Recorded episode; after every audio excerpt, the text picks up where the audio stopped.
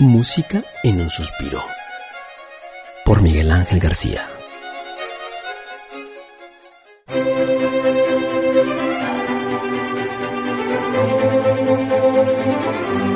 Antonio Vivaldi. Sinfonías o conciertos. Como su nombre lo indica, los concerti a cuatro son obras creadas para cuatro instrumentos, a saber, dos violines, viola, chémbalo y orquesta de cuerdas sin violín solista. Fue un género bastante socorrido por Vivaldi, teniéndose documentadas 60 obras de su tipo. Ahora bien, es común encontrar estas piezas bajo diferentes denominaciones, tales como concierto ripieno o sinfonías, de donde surge la pregunta obligada, ¿son conciertos o sinfonías? Recordemos que Vivaldi, il prete rosso, vivió entre 1678 y 1741, fecha para la cual la sinfonía como la conocemos hoy día no existía aún. Franz Joseph Haydn, que sería el creador propiamente de la forma sinfonía, tenía nueve años a la muerte de Vivaldi, que por cierto, como nota al calce, se dice que formaba parte del coro en la misa del funeral de Vivaldi en Viena. Si no existía la sinfonía, ¿por qué se le llamaba así entonces? La respuesta, al menos etimológicamente, es sencilla Sinfonía significa sonido acorde. De hecho, desde la antigüedad y hasta la fecha, los griegos se preguntan, ¿sinfonía? Y se responden, sinfonía.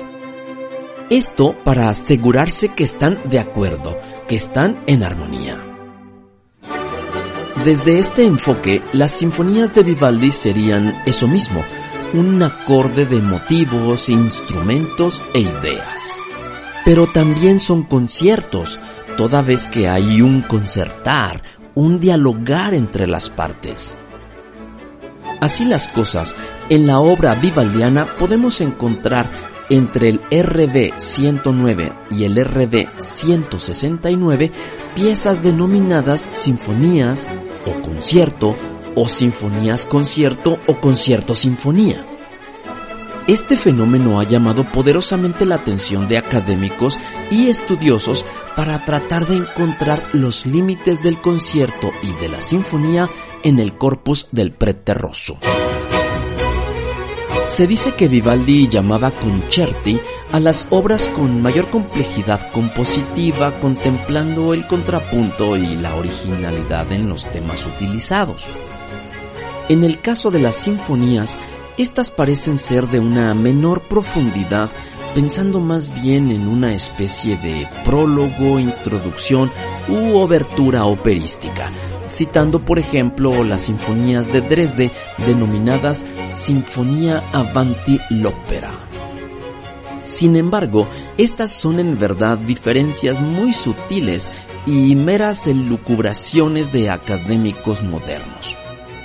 El género de conciertos sin solistas o sinfonías no fue realmente cultivado, aunque pueden encontrarse algunas obras de esta naturaleza con eh, Giuseppe Torelli o Tommaso Albinoni. El por qué Vivaldi estaría tan enfocado e interesado en los concerti senza violino principale o conciertos sin violín solista es un enigma. La única posible explicación es que Vivaldi era un investigador nato, un científico que hace de la pregunta o de la hipótesis su forma de vida. Vivaldi sabía la diferencia entre la norma y lo normal. La norma es lo establecido por alguna autoridad o institución reconocida, pero paradójicamente lo normal en el ser humano es cuestionar la norma, y obrar en consecuencia. Vivaldi no se adaptó a las formas, más bien adecuó las formas para poder hacer su propuesta. Vivaldi nos enseñó un principio que bien puede adecuarse a cualquier rama del quehacer humano, a saber, que el sistema trabaje para mí y no yo para el sistema. así de fácil, así de complejo. Los conciertos Sinfonía de Vivaldi, que no son ni lo uno ni lo otro. En un suspiro.